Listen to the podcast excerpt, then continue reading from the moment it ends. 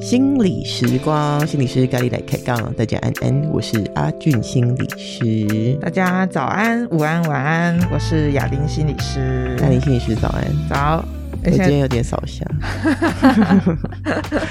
大家 sorry，我感冒了。嗯，对，所以我们都戴起口罩了。没错，嗯、经过 COVID 之后，我们好像都有一些。新的那个工位概念，对不对？嗯，戴口罩保护自己，保护他人。对啊，而且你不觉得那个时候很奇怪、嗯、？COVID 那个时候就蛮戴得住口罩的哈。嗯，现在就戴不太住。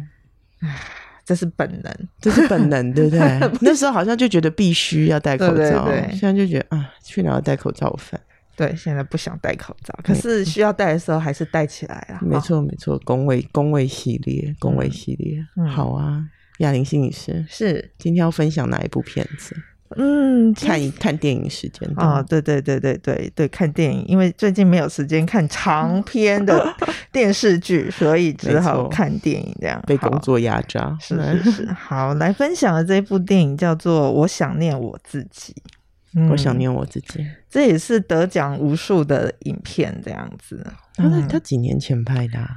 它是二零一四年上映的，真的、哦、也快十年了。认真，对，我就觉得怎么好像才才前几年的片子。对，但是就有一段时间了。嗯、那这个女主角不得了，朱莉安·摩尔，哇，影后，啊、影后，对，得奖无数，这样。没错，她是我的偶像。嗯，好。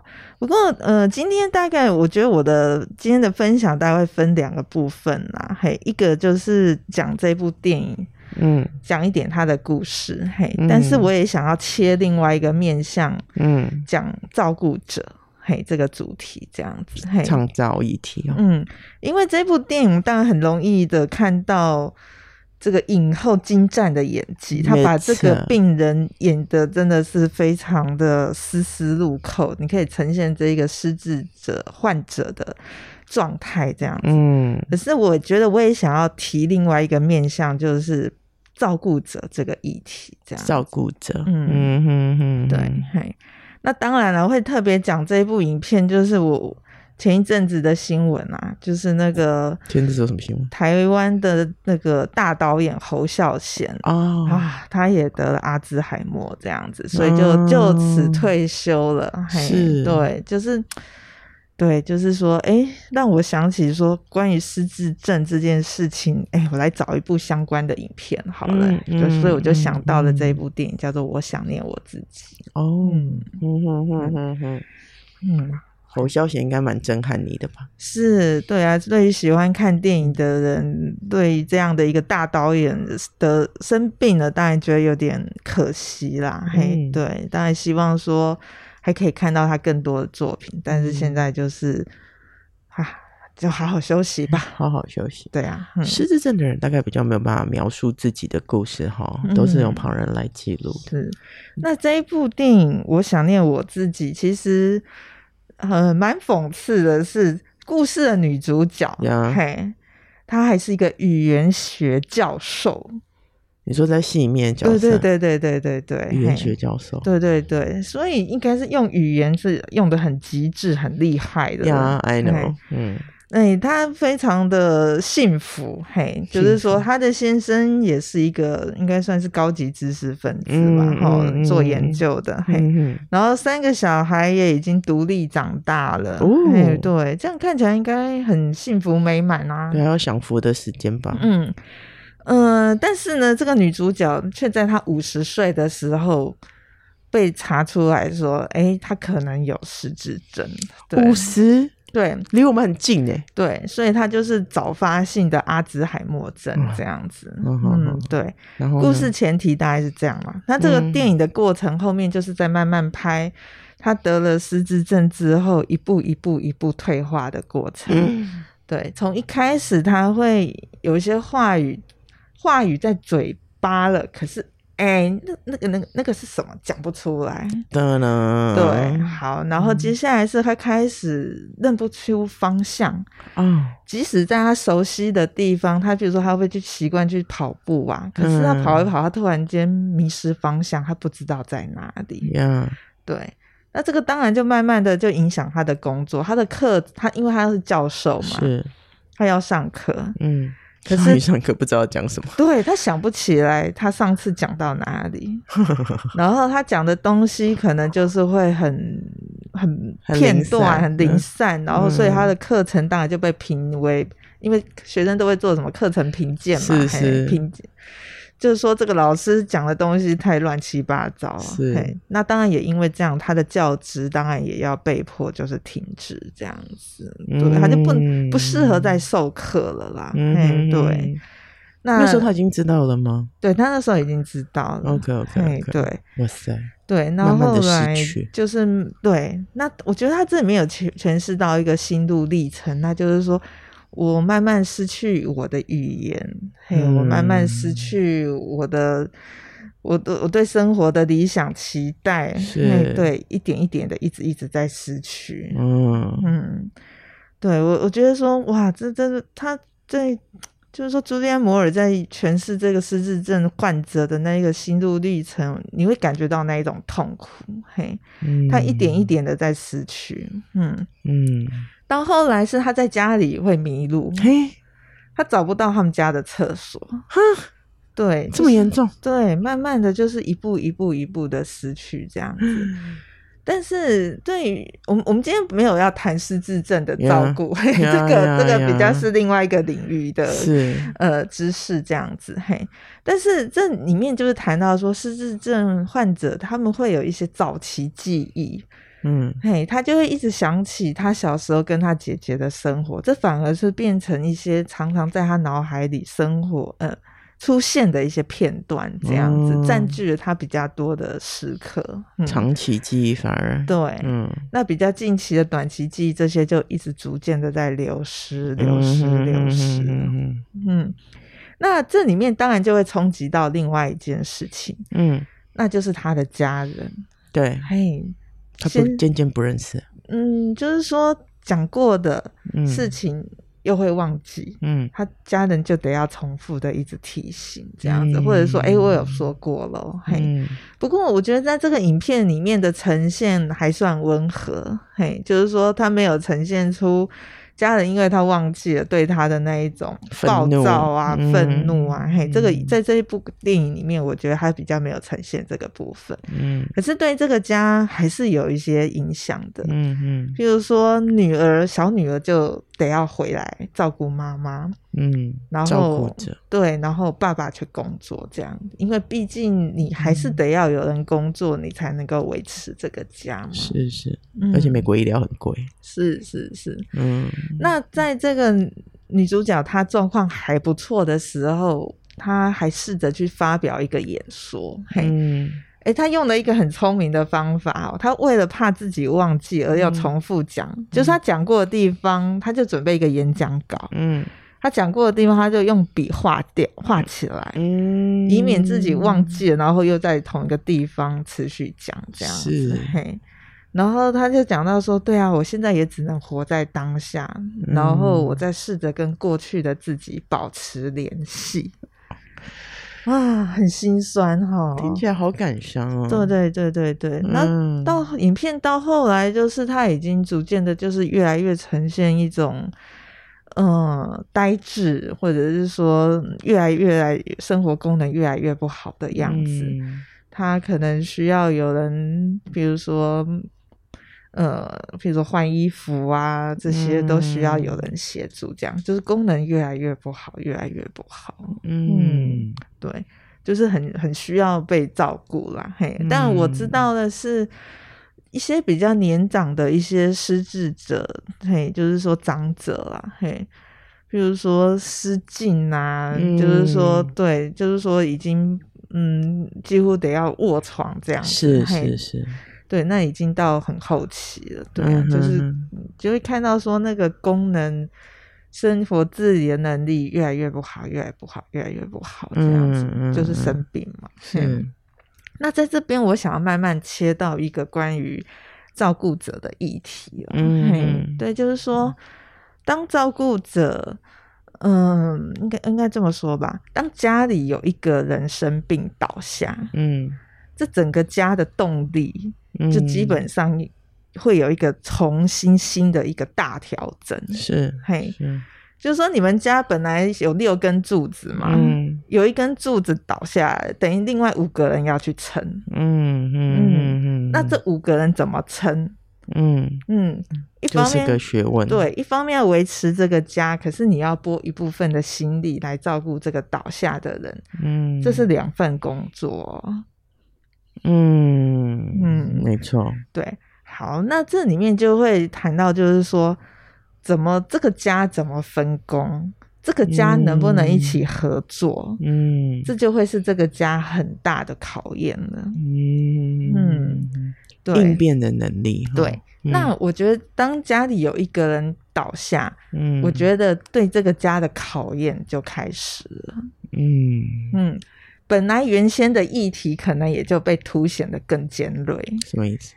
不能合作，不能沟通，就更不能合作或沟通啊。是对。有道理，对，然后、嗯、除非这个时候有一个人愿意挑出跳出来，愿意承担这个主要照顾者的工作，嗯、要不然这个家就群龙无首嘛。嗯，嗯对，对，有一个人要出来 handle，对不对？对，那他是不是这一个家愿意承担？是不是也是这个家比较能够去沟通协调的这一个人，才能够让这个家继续运作下去嘛？嗯，原则上是要这样，是。可是有时候状况好像不太是这样。对对对，往往都不是这样的，往往都会因为一个家里的一个人倒下了，嗯，这个家的风暴就开始。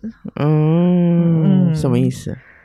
嗯，我我这么说好了，我觉得照顾者哈会面临的有一种状态叫做照顾者的六大创伤。嗯，照顾者的创伤，对，照顾者的创伤，其中一个创伤就叫做，呃，家庭关系的劳逸分配不均。嗯 对，为什么你可以闪得远远的，你什么都不用做，你只要做远方的孝子或孝女就好了。是，然后我固定在家里。帮忙，然后我是那个主要照顾者，嗯、我被闲得要死。是，嘿，这个家人这个时候的关系就会面临很大的考验。嗯嗯嗯嗯，对。那这种不平衡，当然就也就是一种创伤啊。是，为什么你那么你不用做那么多，我要做这么多？为什么那么爽？嗯嗯，对，嗯嗯。那我们刚才讲到说照顾者的六大创伤，那就是说。嗯其实，当家里有一个照顾被照顾者出现，照顾者要出现的一些考验，譬如说体力上，对，嗯，你体力好不好？没错，嘿，尤其是当然是老人照顾老人了，嗯，对，嗯、好。然后第二个，嗯、呃，情绪上的考验哦。嗯嗯嗯，对，照顾者当然疲累，也会有自己的情绪。是啊，被照顾者身体不舒服，也会很有情绪。嗯嗯，那这个时候到底怎么样能够提供一个好的照顾品质？还是一边照顾一边骂，一边照顾一边万谈，一边照顾一边恨？哎呀，好辛苦哦！我的妈呀，嗯，对，好消耗哦。所以照顾者其实也是很需要自我照顾的。我哦，这好难呢。嗯，照顾者的自我照顾，对，所以怎么样不去批判自己，嗯、怎么样去看到说我已经尽力了？嘿，对，嗯嗯嗯嗯，对，这这里面其实还有一些细节啦，嘿，嗯、对，然后还有一个，我觉得你要提供有一个好的照顾品质，嗯，经济也是很大的考验。哦，这是、哦，嗯，而且要照顾两个人呢，嗯。嗯、对，那我记得我在照顾我父亲的时候，家里那时候开销真的是非常大哎、欸，嗯嗯嗯，因为妈妈当然年纪大了嘛，嗯、那我要工作，我们当然就是得要请那个外籍看护来协助我们。是，那一个外籍看护，你每个月要给的金额，对，然后你要照顾，你要让他吃，嗯，对，然后住嘛，嘿，对。好，然后还有家里的开销，嗯，然后那个时候爸爸也需要很多消耗品，因为那个时候我爸爸他没办法自理嘛。嗯嗯嗯。尿布是每个月都一定要买的，是看护垫是每个月都要买的，嗯，基本款。对，很多营养补充品，然后你要补充蛋白质，嗯、然后你希望它不要恶化的太快，你要补充很多。什么呃维生素对补品什么的一大堆，嗯、然后它不常动，嗯、你要让它肠胃可以蠕动，你还要买益生菌，嗯，哇，多得嘞，是，而且还要常跑医院，我觉得这个实在是，对，是常跑医院，然后还有交通的问题，嗯、我觉得这很真的很复杂，对，然后还要复健，嗯、哇，哦，对。对。然后你看，其实这是一个很庞大的照顾工作，哎，是是，嘿。Hey, 然后，如果你没有一个经济来支撑的话，嗯，你照顾你你你也没办法有一个你你理想你期待的一个照顾的品质啊。嗯嗯嗯，这是事实。对，好，然后照顾者还会面临一个状况，什么状况？那就是我是主要照顾者，嗯，我的职涯呢，我要请假。一直照顾家人，我能不能升迁啊？没有办法，嘿，还是我就干脆辞职了，嘿，然后就专职照顾。嗯、我知道我有一些朋友，他们真的就是、嗯、就是专职的在家里照顾家人这样子，嗯嗯嗯、然后他们就是工作完全辞掉这样子，嗯嗯嗯。好，但是生病这件事情，你没办法知道你的家人要生病多久。没错，你不是说辞了，你一个月后就回去上班，嗯，那那叫做感冒生病。可是如果你是一个长期照顾的话，那是好几年的，是，是。那个好几年，就是说你的生涯、工作这个职涯发展就中断。的确，嗯。嗯，好，然后还有一个，你的职涯中断了。照顾者的另外一个创伤，那就是你的社交生活也没了。哦，这是真的。对。嗯、你的生活就只剩下在家里，嗯，还要跟这个人在一起。对，嗯，我我我有一个我印象好深刻的一个经验，嗯、那就是我爸那个时候，我要因为我爸他没办法自理嘛，嗯、他连翻身起床都要我，嗯，扶他起来。嗯、他当然你不要想他能不能自己刷牙洗脸、嗯、先不吃饭，的那都一定要喂这样子。嗯、好，这个就算了。结果呢？我妈居然也在同一个时间，她跌倒。我的天呐！我那一个礼拜我没办法工作，嗯、我我就是在家里团团转，一直忙，忙完爸爸在玩，忙妈妈，嗯、在忙他们两个人要用的东西，然后我要整理家里，我还要煮吃的嘛，嗯、还要洗他们的衣服。嗯。嗯然后呢，最后才是我的时间。是，然后这往复的循环哦。你在处理完爸爸之后，要再处理妈妈，嗯、然后再回来做家事，再回来处理爸爸，又再处理妈妈。嗯，为什么？因为爸爸要起来啊，对，你总不能，躺着。对啊，然后他也要走动，嗯、你要帮他复健呐。是是，对他晒晒太阳啊。我在我那个礼拜照顾完，我都是觉得说我快要发疯了耶。那是什么？那是什么感觉？心理上的那种。太，我觉得负担很重哎，你你就觉得说，你每天都这样子，没天没夜的，只是像陀螺一样这样转来转去，转来转去，转来转去，然后你你突然间有点忘记自己是谁，真的会这样？会，真的真的快要忘记自己是谁，然后就觉得说，这些事情就一直反复，一直反复，一直反复。嗯，照顾处理完爸爸，处理妈妈，然后再来煮饭。嗯，煮完饭喂了他们吃完之后，再去洗碗。嗯，然后再弄他们去睡，还要弄他们睡。对，然后我再要整理家，我才能整理家务嘛。嗯，对啊，你要倒垃圾啊，你要你要晒衣服、晾衣服啊。嘿，嗯哼，每天这样往返，我后来我就真的是哭了呢。我跟他说：“ 你们再不请外劳，不能说外劳，对不起，外籍看护，外籍看护。”我就崩溃了，真的。对啊，我真的是生气耶。对啊，当然也是因为我这么生气，嗯、我爸妈这才同意请外籍看护，不然他们是想说我不要让外人进来哦啊，你看还要过那一关。对他们，他们两个被照顾者那一关。对他们，因为我妈就想得很天真嘛，她想说她照顾就好。嗯。结果你看她她照顾的过程，她自己也发生状况。嗯，大对老人照顾老人，对，嗯，哇，对啊，你然后叫我辞掉工作吗？嗯，对啊，我难道真的我们不能再找一些别的方法吗？别的资源哈？对，嗯，那我我觉得说，嗯，会我们会可能照顾者会有一种迷失或痛苦，就是说。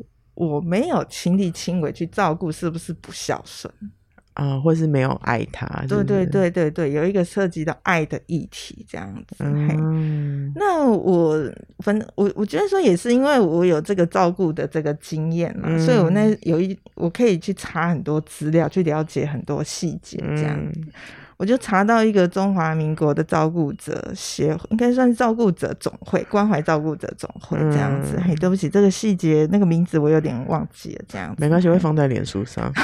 嗯，好。然后呢，我觉得我很喜欢里面的一个，哎、欸，不知道是秘书长还是执行长，他说的，他说，嗯、爱与劳务应该要拆开来。哦，认同哦。嗯、对，不要把爱与劳务。绑在一起，嗯，那个好像我们就是照顾病人，我们是家人，所以照顾病人要亲力亲为。我们好像把这个概念是连在一起的，对，嗯哼哼，对，所以当你能够把爱跟劳务能够拆开，是不是你能够给予的照顾就会更有品质？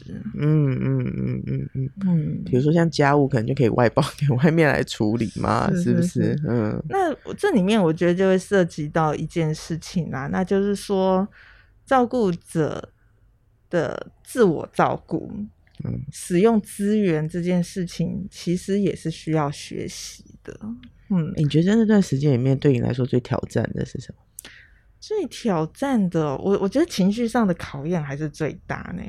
情绪的考验最大，第二个就是经济。嘿，对，嗯，好好好，情绪先对。如果经济再加上来，真的是哦，那真的是会会忧郁症，会忧郁，所以你会看到很多长照悲歌啊，是是是，好像觉得无路可走。对，就是先把病人杀死，自己再自杀这样子。哦，你都会看到这种故事，你都真的觉得说，哦，很心酸，很心酸。对，因为他求助无门，而事实上他也已经怎么讲？这边我要讲一个词，叫做照顾倦怠。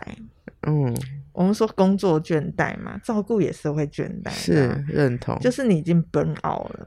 嗯，嗯当妈的也是需要休息。嗯嗯，嗯那你已经持续在一个高压的环境里面，一直持续的付出、付出、付出，然后你对于自己的浩劫没有察觉，嗯、你就会陷入忧郁的状态。哦、嗯，那那个状态就会让你其实是会有很多身心反应的。嗯哼哼，比如说你更容易生气，嗯，你更容易暴躁，嘿，然后你不耐烦。对，哦、那对于被你照顾的被照顾者，他一定也会有感觉嘛？是，品质也会变差。对，嗯哼哼哼，嗯，那所以。怎么样去寻求协助？我觉得这会是很多照顾者需要学习的啦。你那时候怎么学会寻求协助？你第一步是什么？我第一步哦，我想想看，我觉得，嗯，像我爸那个时候即将要出院，嗯，我觉得医院那个时候有一个蛮好的安排啦，嘿，就是有请社工，医院的社工。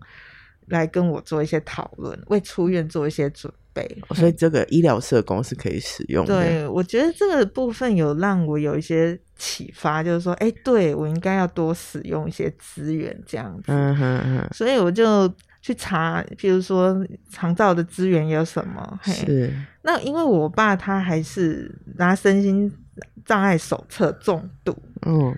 所以我也要去查相关的这边身心障碍者可能的资源是什么？是对我，我觉得说，其实照顾这个这个工作啊，我会说它是一个工程，嗯、它是要很多资源来协助的。嗯，它不是，它、嗯、不光只是一个 job 而已。对对对，嗯、那当然就是说，嗯，既然它是一个工程嘛，是那很多家人能不能一起合作？那就变成说，你们能不能开一个，比如说叫做家庭照顾者会议这样子，嗯，你们自己的家庭工作的协议这样子，哎、欸，这好难哦，是是不容易，家庭工作协议，嗯，你才能去讨论说大家希望怎么分工，因为这往往都会涉及到一件事情，利益，嗯，权利，我我觉得是权利议题，还有一个那就是说你在遇到一些医疗决策的时候，嗯哼。谁做决定？哦，光是到底要不要放鼻胃管这件事情，是可能家人之间的意见就很不一样。嗯，光是为了要不要放鼻胃管这件事情，家人就是会吵架了。我觉得是哎、欸，对。然后你要拿多少钱？我要拿多少钱？嘿，嗯嗯，我我记得我有一次去带这样子的一个课程的时候啊，嗯、就就有。台下就有一些学员就问我说：“老师，嗯，那个家庭的那个关系到底应该要怎么处理？” 我觉得真的好难啊。嗯嗯，对。然后我我在那个当下，其实我觉得我好难回答他一个标准答案，是 是是，因为每个家的状况真的不一样。嗯嗯嗯，都有它的特殊性。嗯，你有没有一个 guideline，就是 base？、嗯基本款，嗯，我觉得，嗯、呃，对我而言呐，嘿，我觉得我自己比较没有这个困难，是因为我们家大概是我自己，我做主，我说了算这样子，嗯、对对对对。但遇到大家对照顾有不同意见的时候，嗯嗯，我觉得我们还是只能做我们能做的。嗯，哎，这样听起来宣导蛮重要的哈。是，就是长照照顾者有一个工作项目叫宣导，就是我们要宣导一些方法，让家庭能够好好讨论这件事情。嗯，对，嗯嗯嗯，要不然照顾就会落在某一个人身上嘛。对，那很怕有人站在什么道德制高点，那实在是很可怕。嗯，对，那我觉得只能说，如果。有一个愿意出来照顾的这个主要照顾者出现了，其实我们要对他心怀感激呀、啊。嗯嗯嗯，就是我们虽然都很希望可以帮忙，是，但是有的时候不需要太多的建议跟意见。没错，嗯，因为那个意见下面就是一个动作，要看他能不能做到呗。对，因为其实那个主要照顾者已经很辛苦了。没错，嗯，那怎么？给予这个主要照顾者一些理解吧，嘿，还有支持。对，我觉得这对于照顾者来说，其实嗯，就是很大很大的一个怎么讲，温暖了吧？嗯，对，不要只跟他讲怎么做哈，对，或是哪里还有什么更好的医疗，对对对，嗯，对啊，所以我我觉得说，其实我也蛮。感谢很多照顾者，嘿，譬如说像张曼娟啊、吴若权啊，嗯、嘿，他们都很愿意出来分享他们照顾的经验，这个都让我觉得蛮感谢的。是，对，是是我想这让很多照顾者其实心里是温暖的，嗯、嘿。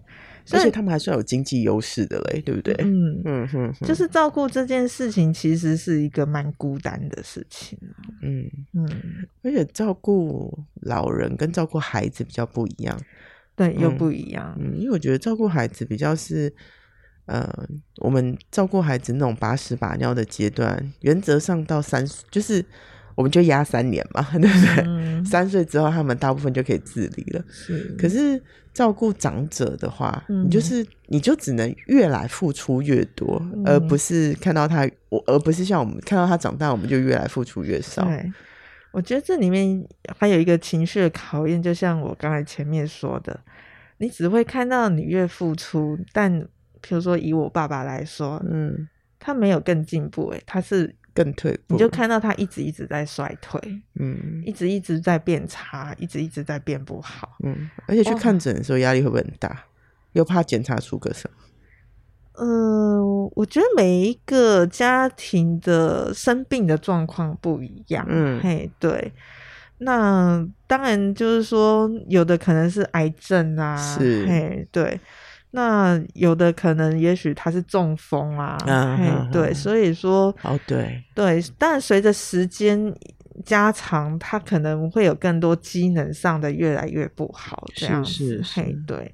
那我觉得照顾者怎么去调试，看见你的家人他在这个衰退的过程中的那一个失落，嗯。怎么去学习接受？我觉得那是很不容易的课题。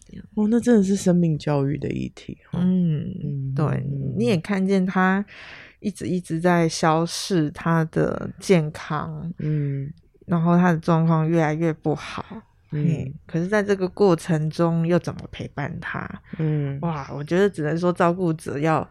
自己要强壮起来，这好难哦！你要你要忙得跟陀螺一样，还要自己强壮起来哦。所以，所以这就是一个功课跟学习吧。嗯、对啊，嗯、我我觉得这个地方，我我我自己回想起来啦，我觉得对我而言也是一个蛮怎么讲修炼。你怎么度过的？怎么度过的？哦，我觉得说哈，照顾者真的是要为自己找资源。嗯嗯嗯，所以那时候很多时间在 study 这样子。对，当然一方面找资源，我觉得说一个叫做有形的资源，是是是。另外一种无形的资源是你，当你需要有一些情绪的支持的时候，你有没有一些朋友能够陪你聊一聊？哦，嗯、这真的不容易。对。那还有，当然就是说，我自己也有宗教信仰，是是，所以我觉得宗教信仰也会是一个很重要的一个内在的一个支持。是是是。那我觉得每一个照顾者也都可以从内在去挖掘你自己有一些什么样的内在的一些资源，来协助你去度过这些考验。嗯，对，嗯。你刚刚说你刚听到那个有一个创伤是社交，还有吗？嗯，这样子大概这六个六个都讲完了，六个都讲完了。对，哇塞，嗯、那不就是整个生命大洗牌？是啊，嗯嗯，对，嗯、所以我们比较会鼓励说，照顾者不要让自己成为一个孤岛，嗯，跟外界因为照顾而失去了联系，嗯，然后资源也进不来，嘿，然后你的痛苦也没有人知道，嗯嗯嗯嗯。怎么怎么去连接外面，或者是资源怎么进去，是现在社会比较大的考验哈。嗯，对，那当然就是说，随着我不知道那个那个政府公布的资料是什么时候。从不知道哪一年开始，台湾就正式进入什么高龄化社会，是吗？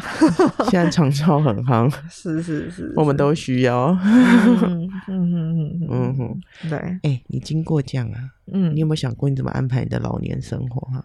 我的老年生活，会真会刺激你去想这件事吗？也会啊。